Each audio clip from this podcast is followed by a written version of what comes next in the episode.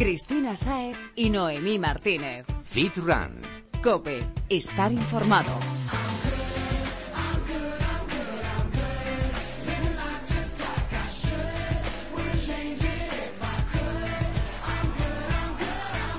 ¿Y tú? ¿Estás good? Ponte a calentar porque empieza tu programa de fitness y running preferido. Aquí lo aprenderás todo y te motivarás al máximo con ayuda de los mejores profesionales y expertos, para que no pongas excusas a la hora de llevar una vida fit y para que tengas los truquillos necesarios para sacarle el máximo partido a tu cuerpo. Yo soy Cristina Saez. Y yo, Noemi Martínez. Bienvenido una semana más a Fit Run Cope. Prometemos serte útil. Búscanos en Twitter, Instagram y Facebook y cuéntanos tus dudas.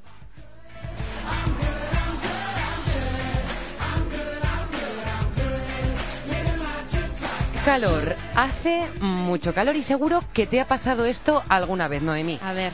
Terminas de entrenar, te das una ducha, sales del gimnasio, pero sigues sudando.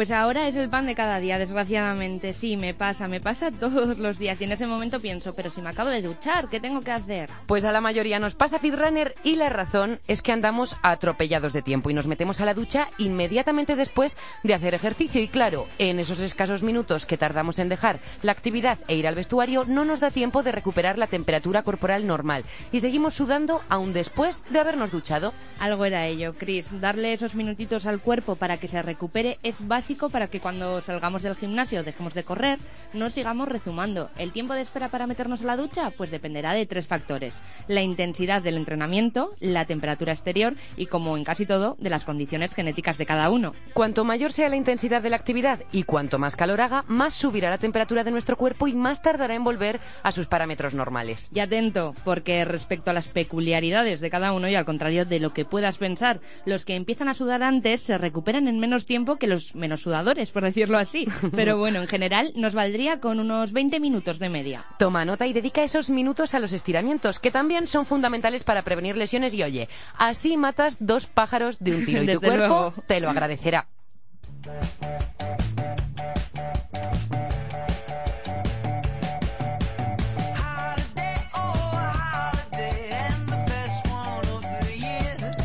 50 medias maratones son las que ha elegido Iván Penalba para llevar a cabo su reto. A sus 23 años, este valenciano dice ser amante del deporte desde pequeñín, pero su afición al running empezó hace tres años cuando descubrió que corriendo era capaz de superarse cada día. Bueno, y no solo superarse, el running le permitió disfrutar y ser feliz.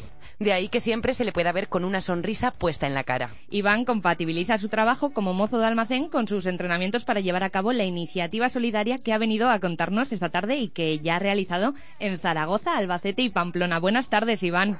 Hola, muy buenas tardes. Cuéntanos, ¿cómo surgió la idea de llevar a cabo un reto solidario? Bueno, pues la verdad es que, siempre me ha gustado el deporte, como bien has dicho, y, y nada, también pensé en intentar ayudar a la gente y bueno, se me ocurrió esta forma de, hacerlo. Bueno, ¿y en qué consiste este reto solidario? Porque hablamos de él en plan genérico, concrétanos un poquito.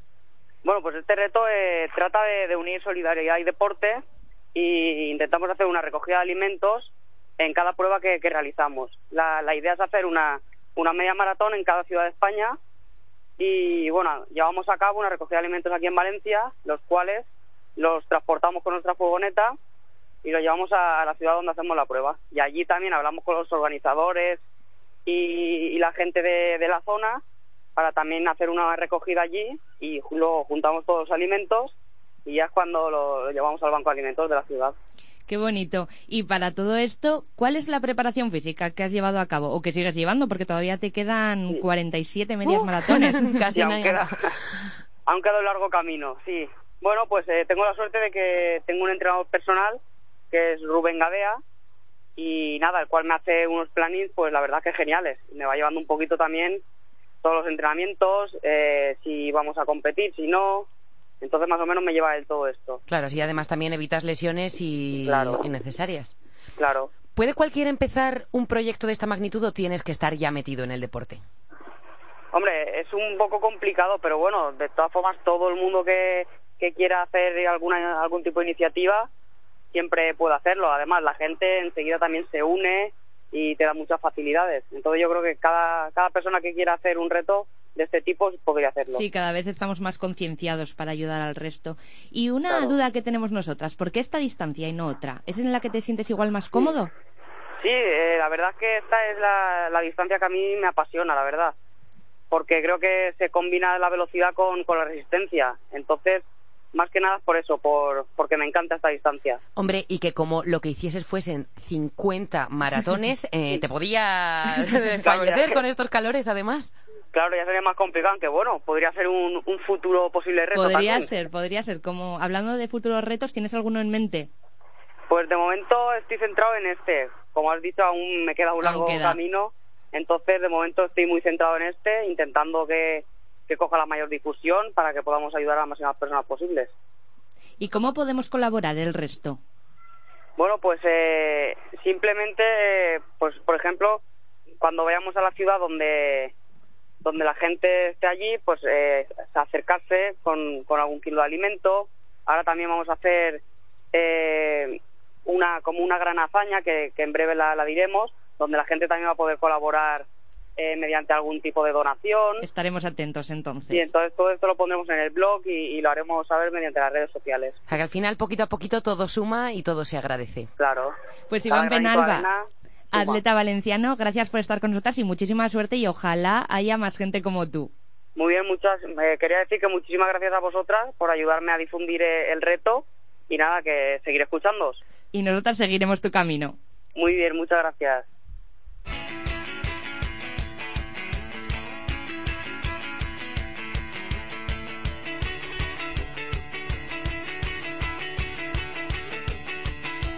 Y ya está con nosotras Jesús Santín, asesor nutricional de Balance Fit Club y nutricionista de Fit Rancope. Buenas tardes, Jesús. Buenas tardes, chicas. No es ninguna noticia que llevamos unos días con una ola de calor que derrite. ¡Uf, qué horribles! Y con los termómetros tan altos se presta más importante que nunca hidratarnos, hacerlo habitualmente, claro, pero sobre todo si vamos a realizar una actividad física y no queremos quedarnos en el sitio. ¿Nos cuentas, Jesús, por qué es tan importante estar hidratados? Bueno, pues si tenemos en cuenta que nuestro cuerpo está compuesto aproximadamente en 80% de agua, es fácil comprender de la importancia que tiene el, de una correcta hidratación. Y, por ejemplo, sí, es, una, es necesario estar hidratado, pero muchas veces estamos un poco confundidos porque igual no bebemos el suficiente agua y lo usamos porque esta fruta tiene agua. ¿También es una manera de hidratarnos? Vamos a ver, nosotros tendríamos que tener en cuenta que todos los alimentos, todas las bebidas que nosotros tomemos están aportando líquido a nuestro organismo. Entonces, entre bebidas, alimentos como pueden ser las frutas que contienen bastante agua, deberíamos de tomar más o menos un dos litros y medio, tres litros de, agua al día. ¿Cuáles son las bebidas que mejor nos van a venir? Porque, pues bueno, aparte del agua. el agua fundamentalmente es el más conocido, el que más se utiliza pero en estos momentos pues llega un momento que el agua resulta tediosa, se cansa uno y apetecen otro tipo de, bebidas. Si salimos a la calle, en cualquier terraza, pues siempre podemos decantarnos por infusiones eh, que no contienen calorías, podríamos beber también cualquier tipo de bebida edulcorada, de cola, naranja, etcétera, los zumos, como bien habéis dicho, pero prestando un poquito atención al, al contenido que tienen en azúcar y para aquellos que sean un poco más tradicionales y no quieran renunciar a, a lo típico de la terraza, pues siempre podemos coger una cerveza sin alcohol o un poquito de, bebida gaseosa con un chorrito de, de vino que casi no aporta calorías. Y que refresca un montón ahora. Y, por ejemplo, a la hora de la práctica del ejercicio, ¿qué bebemos y cuándo? ¿Cómo tenemos que hacerlo? Vale, ahí podemos utilizar eh, bebidas preparadas sobre todo y orientadas a los deportistas que son bebidas que aportan pues cafeína para aumentar la concentración, sales minerales por la cantidad de electrolitos que perdemos con la práctica, incluso glucosa para potenciar el ejercicio o aminoácidos para prevenir el desgaste muscular.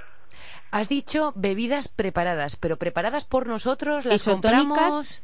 Podríamos encontrar en el mercado bebidas que están bastante bien de precio, adecuadas a lo que necesitamos, pero también tenemos alguna receta casera para poderla fabricar nosotros en casa de una manera cómoda y barata. Cuenta, cuenta.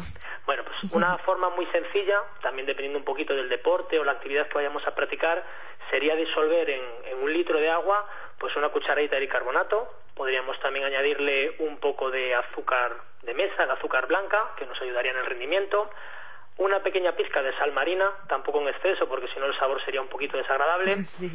y luego un poco de limón o de naranja o aprovechar si queremos añadir algún tipo de zumo que nos dé un, sabor y nos proporcione también esa, esa fructosa para la práctica deportiva. Pues tiene muy buena pinta. Sí, habrá, habrá que probarlo. Yo, Jesús, tengo una duda. Eh, no quiero decir marcas, pero yo creo que es la manera de entendernos mejor. Por ejemplo, Aquarius, ¿tiene mucho azúcar o es recomendable? Si lo utilizamos para optimizar el rendimiento deportivo, perfectamente, debido a que esa glucosa la vamos a, consumir mientras realizamos la práctica y además viene muy diluida, con lo cual el aporte va a ser de una manera muy, muy fácil para el organismo. ¿Y como posentrenamiento? Como posentrenamiento también nos serviría. Lo único que al venir tan diluido a lo mejor se nos quedaría un poquito escaso de azúcar en dos litros que puede una botella. Para el uso diario tenemos también la versión sin azúcar, que es la que yo consumo muchas veces cuando no quiero adicionar algún tipo de caloría extra, pero sí quiero reponer los electrolitos. Oye Jesús, si tenemos alguna bebida, algún false friends, de estos que pensemos que, que sí que es muy bueno, pero en realidad la publicidad nos engaña. Bueno, siempre hay que tener cuidado con el 0% azúcares, porque el 0% azúcares normalmente se refiere a azúcares añadidos. De por sí la bebida trae cierto nivel de azúcar luego tendremos que ver si encaja o no dentro de, nuestro plan nutricional. Pero sobre todo siempre dar la vuelta al bote, ver la etiqueta y ver de los hidratos de carbono qué contenidos en azúcares tenemos. El cuadrito. Que es muy importante. Pues nada, Jesús, tomamos nota de todo, botella de agua al bolso, imprescindible, y si vamos por ahí de terraceo, nada de bebidas azucaradas según si queremos perder peso o no. y nada, hidratarnos y a disfrutar de ese buen rato con nuestra familia y amigos sin meterle calorías extras al cuerpo. Tenemos que despedirnos, Jesús. Eso sí, no te nos vayas muy lejos porque nos vemos la semana que viene. Hasta la semana que viene, chicas.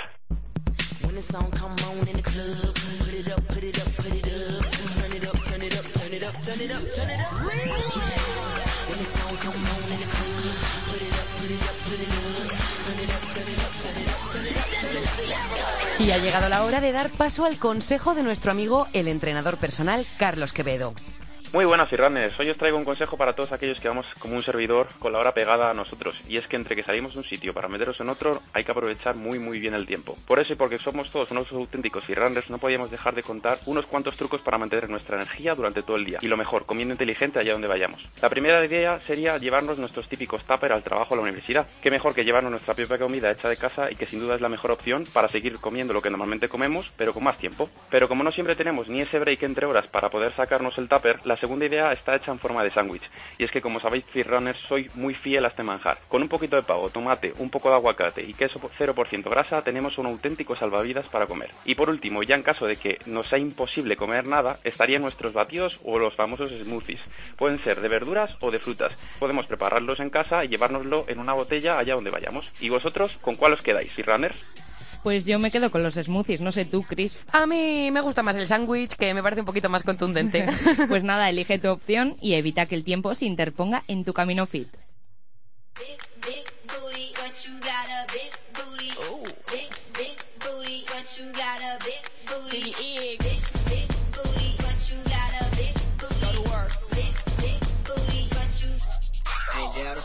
Esta semana está con nosotras el entrenador personal Ángel Merchan, fundador, director y, por supuesto, entrenador de Home Wellness Madrid. Este amigo ya ha pasado antes por los micrófonos de Fitrancope y ha vuelto esta semana para ayudarte con el último apretón para lucir palmito este verano. O sea, ya. Buenas tardes, Ángel. Hola, buenas tardes. ¿Qué tal? ¿Cómo estáis? El verano ya está aquí y queremos que nos ayudes a quemar esa grasa. Muy bien, pues contarme. Esa que nos gusta tan poco. Queremos que desaparezca. ¿Qué actividad física podemos hacer para quemar lo que nos sobra?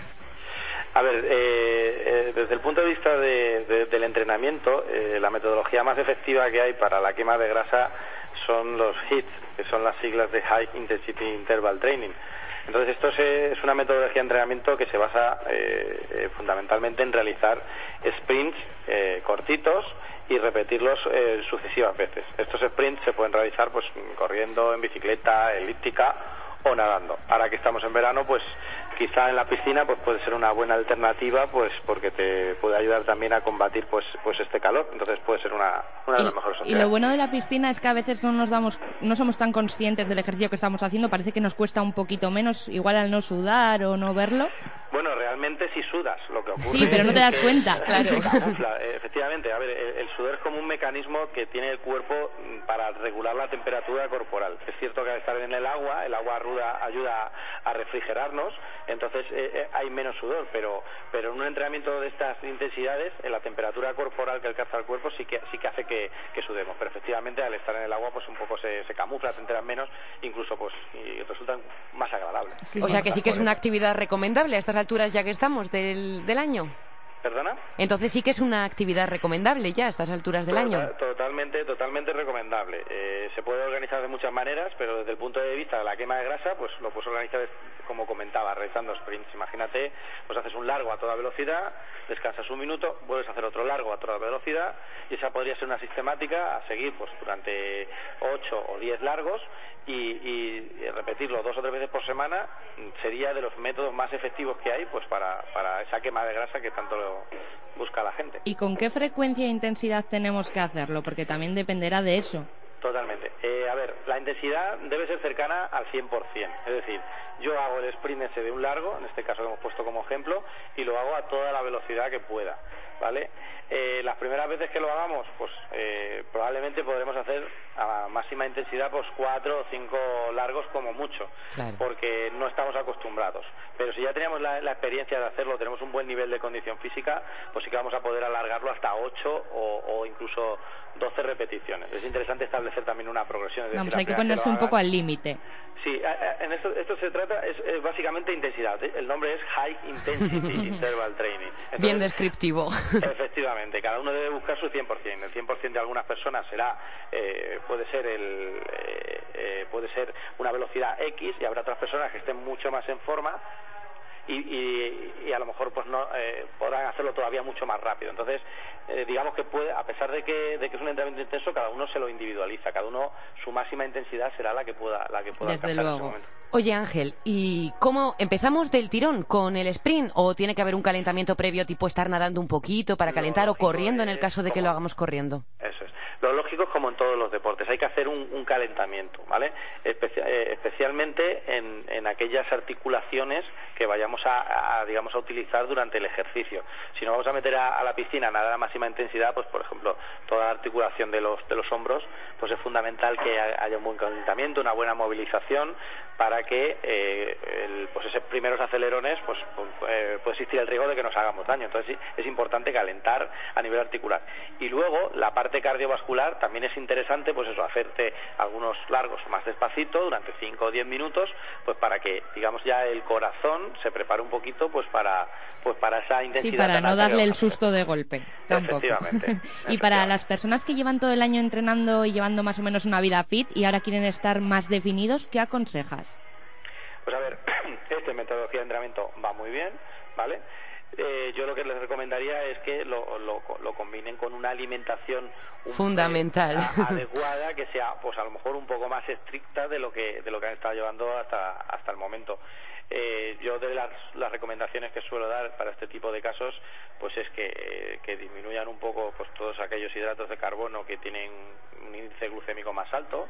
Este índice glucémico lo que indica es la velocidad a la que digamos pasa el azúcar a, a la sangre entonces cuanto mayor sea el índice glucémico para que nos entendamos y simplificándolo mucho, engorda más, ¿vale? Entonces... Uh, la, palabra, has dicho la palabra clave, vaya. Efectivamente. Entonces, ¿qué pasa? Que, que yo el consejo que suele dar es, este. Alguien que viene entrenando bien durante un tiempo y toca pequeños detalles como esto, eh, tiene la alimentación sana y equilibrada, pues mm, va a notarlo bastante, porque ya tiene el metabolismo con el ejercicio bastante predispuesto pues para esa, para esa pérdida de grasa. Para estas personas en los gimnasios se habla mucho de el cardio en ayunas. Gente a favor gente en contra. ¿Tú qué opinas?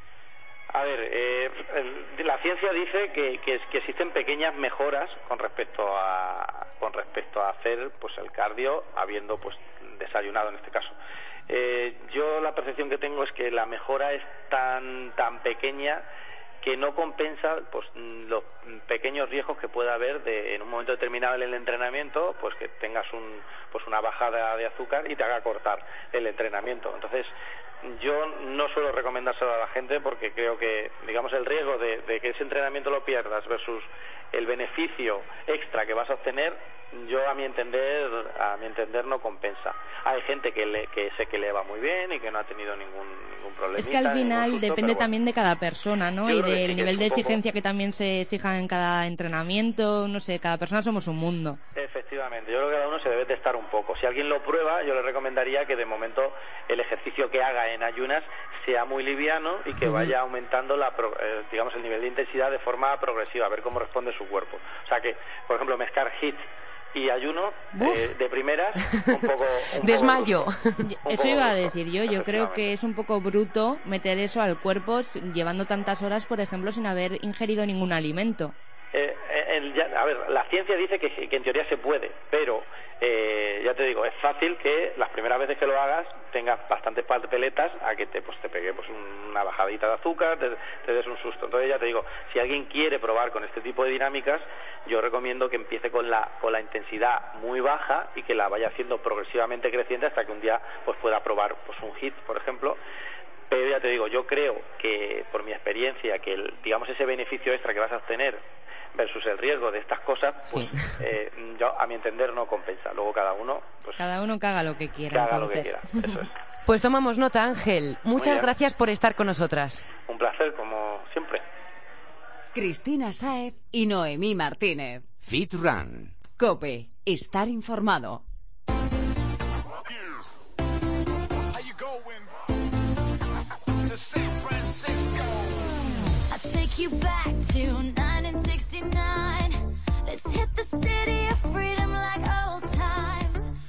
Va llegando el final de este programa, pero no podemos despedirnos sin presentarte antes el reto de Paco Ming. Porque sí, queremos ponerte en forma y no dejar lugar a ninguna excusa. Además, Paco te lo va a dejar todo clarísimo, así que atento, ha llegado el momento de que empieces a mover tu cuerpo.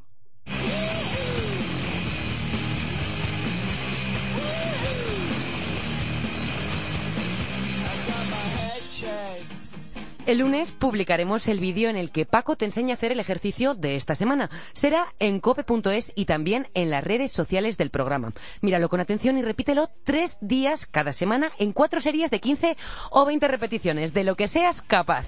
No seas perezoso y ponte a ello. Con todo lo que nos ha enseñado ya, tienes de sobra para tener un cuerpo, vaya, perfecto.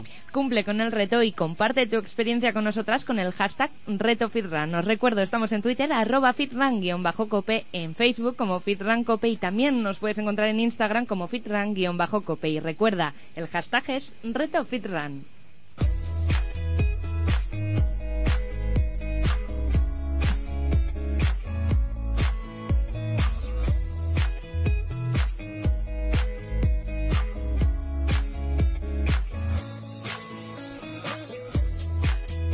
Va llegando el momento de pasar el relevo Fitrunner a nuestros compañeros de informativos. No sin antes agradeceros estar ahí pegando la oreja a nosotras. En la producción ha estado Nuria Moreno.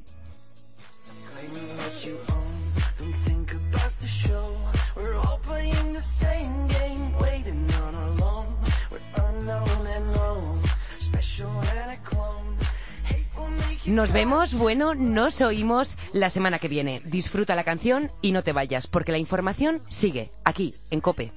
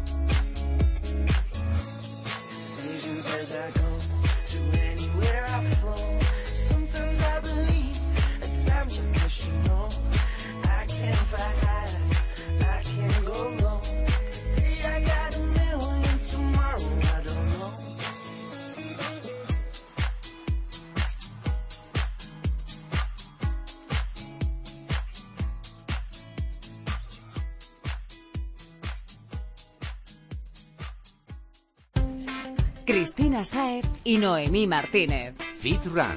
Cope. Estar informado.